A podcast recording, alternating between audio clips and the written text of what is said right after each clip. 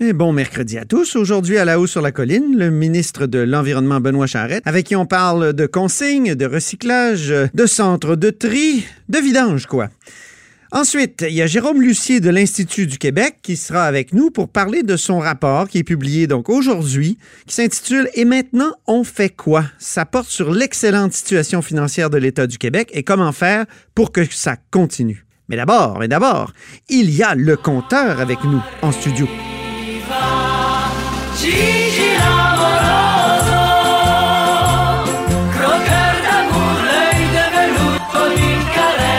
Et bonjour Jean-François Gibault. Bonjour Antoine. Notre compteur et accessoirement directeur de la recherche à QMI. Euh, parlons chevaux aujourd'hui parce que Alexandre Biard a publié tout un texte ce matin sur une escouade hippique. Équestre. Équestre. Voilà. C'est le mot que je cherchais. On parle bien de chevaux À la Sûreté du Québec avec des apparences de fling-flang pour la créer. Parle-nous un peu de ces fling-flang. J'adore l'expression fling-flang parce que c'est exactement ça. Ça a été interdit à l'Assemblée nationale en passant. C'est ah, oui. c'est vraiment dommage. Heureusement qu'on est à l'extérieur du salon bleu. Il faut, il faut être à la police pour faire des passe-passe comme ça sans avoir peur de se faire prendre. Euh, il y a clairement ici des gens qui se sont dit, tu pas besoin d'avoir peur de la police parce que c'est nous la police. Je vois pas comment on peut, euh, au niveau administratif, des hauts dirigeants de la SQ, faire des choses, des contrats post-datés, des contrats pas honorés, des contrats qu'on rédige après coup, euh, transiger avec soi-même quand on est direction, prendre l'argent de notre organisation pour se faire des contrats, des contrats à soi. Je veux dire, des, affaires qui sont inexcusables. Et ça, c'est typique, je pense, de certaines choses qu'on a vues à la SQ, de pratiques douteuses dans les dernières années, où, comme je te dis, c'est le, surveillant qui n'a pas peur du surveillant, puisque c'est lui le surveillant. oui. Qui va surveiller les surveillants, c'est la grande question. on n'est pas, on s'entend, on n'est pas dans les millions puis dans les, gros montants, mais ça, ça en dit long. On, en vient à se permettre des choses, je pense, qu'un euh, un citoyen normal pourrait pas, pourrait pas se permettre. Donc, c'est un DG de la SQ, dans le fond, qui a ben, vendu des chevaux à euh, à, la, Sûreté du Québec. Euh, c'est comme si, si, toi et moi, on aime beaucoup le vélo, là. On se créait une équipe de vélo. On dirait que, bon, ben, c'est une bonne vitrine, ça, le vélo pour euh, Québécois. Ben là, on, va demander à Québécois de, de créer une équipe de vélo. Puis ben, on va en faire pendant notre travail. C'est en plein ça. Puis on va se faire compenser pour des heures sup. Puis en tout cas. à, la base de ça, là. Ben, c'est toi qui, qui m'as donné l'exemple tout à l'heure. Ben, je, te, je te le pique, mais c'est ça. Tu mets le doigt dessus. Tu mets le doigt dessus. C'est-à-dire que c'est l'histoire d'une gang de personnes à la Sûreté du Québec qui aimaient bien ça, faire de l'équitation. Puis avoir des chevaux. Puis c'était des tripeux de chevaux. Puis c'est bien correct. Le problème, c'est le jour où ils se sont dit Hey, si on mélangeait l'utile à l'agréable, ah si on, s'arrangeait pour que notre organisation intègre notre, notre loisir. Et là, ça peut vouloir dire, dans le fond, ben, ils pourraient nous acheter nos chevaux.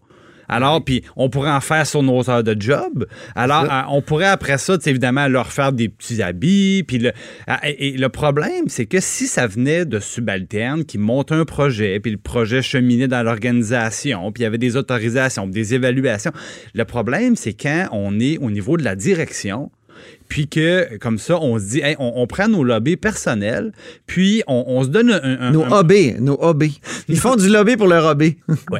Et, donc, là, où ça devient euh, très difficilement justifiable, c'est quand on, prétend que l'organisation a un besoin pour, dans le fond, qu'elle intègre et qu'elle paye ben pour nos propres passe-temps, puis nos, nos, euh, nos, propres loisirs, si on veut.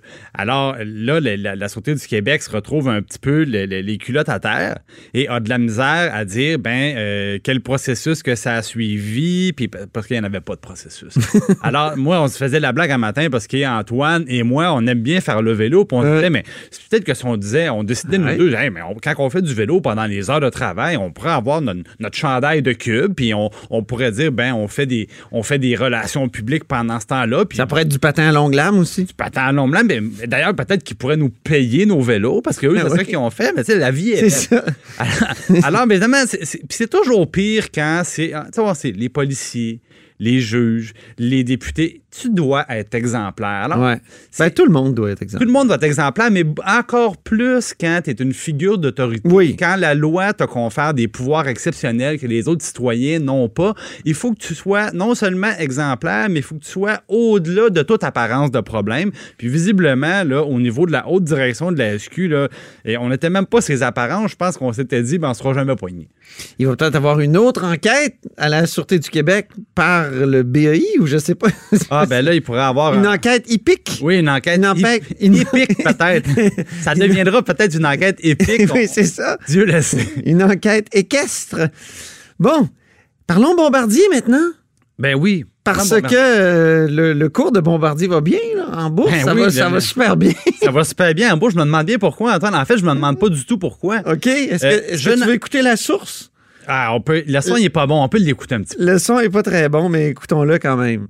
Ben, il risque d'avoir Donc, c'est une question ou négative Québec? Je pense que c'est positif. Un peu positif, mais puis on va, on va laisser Bombardier faire l'annonce. C'est eux qui vont. Euh, le faire. Je vais être euh, plus de temps après disponible. Monsieur le ministre, vous avez toujours dit, monsieur le... Donc, wow. Euh, en, fait, ce qui arrive, c'est spécial. Ce matin, les, les, journalistes questionnent le ministre de l'Économie, M. Fitzgibbon, au sujet de Bombardier. Et là, M. Fitzgibbon, pourtant un expert de la finance, s'en va dire publiquement, il va y avoir une annonce de fête demain, des bonnes nouvelles, puis dans le fond, il en, dit, il en dit beaucoup trop. Résultat, ben vous irez voir le titre de Bombardier. Les gens ont beaucoup aimé les informations lancées par le ministre de l'Économie. Ça, a eu un effet sur le titre qui bouge à la hausse. Honnêtement, je ne comprends pas comment quelqu'un comme M. Fitzgibbon peut tenir des propos comme ça, tout bonnement, de dire il y aura une annonce demain, ce sera des bonnes nouvelles, laisse clairement sous-entendre que le gouvernement va pomper de l'argent dans, cette histoire-là. Il parle de la caisse de dépôt par-dessus. C'est une entreprise cotée en bourse. C'est incroyable. Habituellement, évidemment, ces choses-là, ce qu'on fait, c'est que pour faire des convocations, on attend la fermeture des marchés. Il y a même certains cas où l'OMF va geler le titre pour empêcher la spéculation. Mais là, à un moment donné, quand les informations, je dirais, privilégiées viennent du ministre de l'Économie, ben, je veux dire, je, ne comprends pas.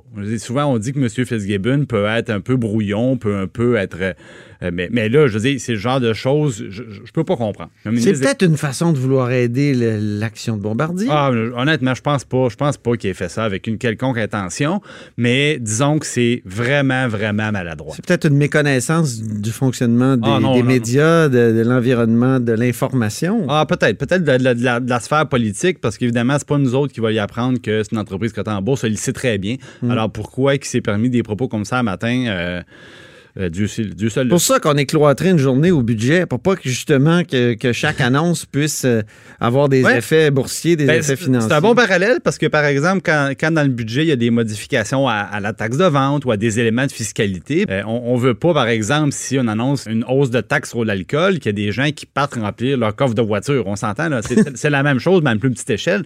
Merci beaucoup, Jean-François Jubault, notre compteur et accessoirement directeur de la recherche à QMI. À très bientôt.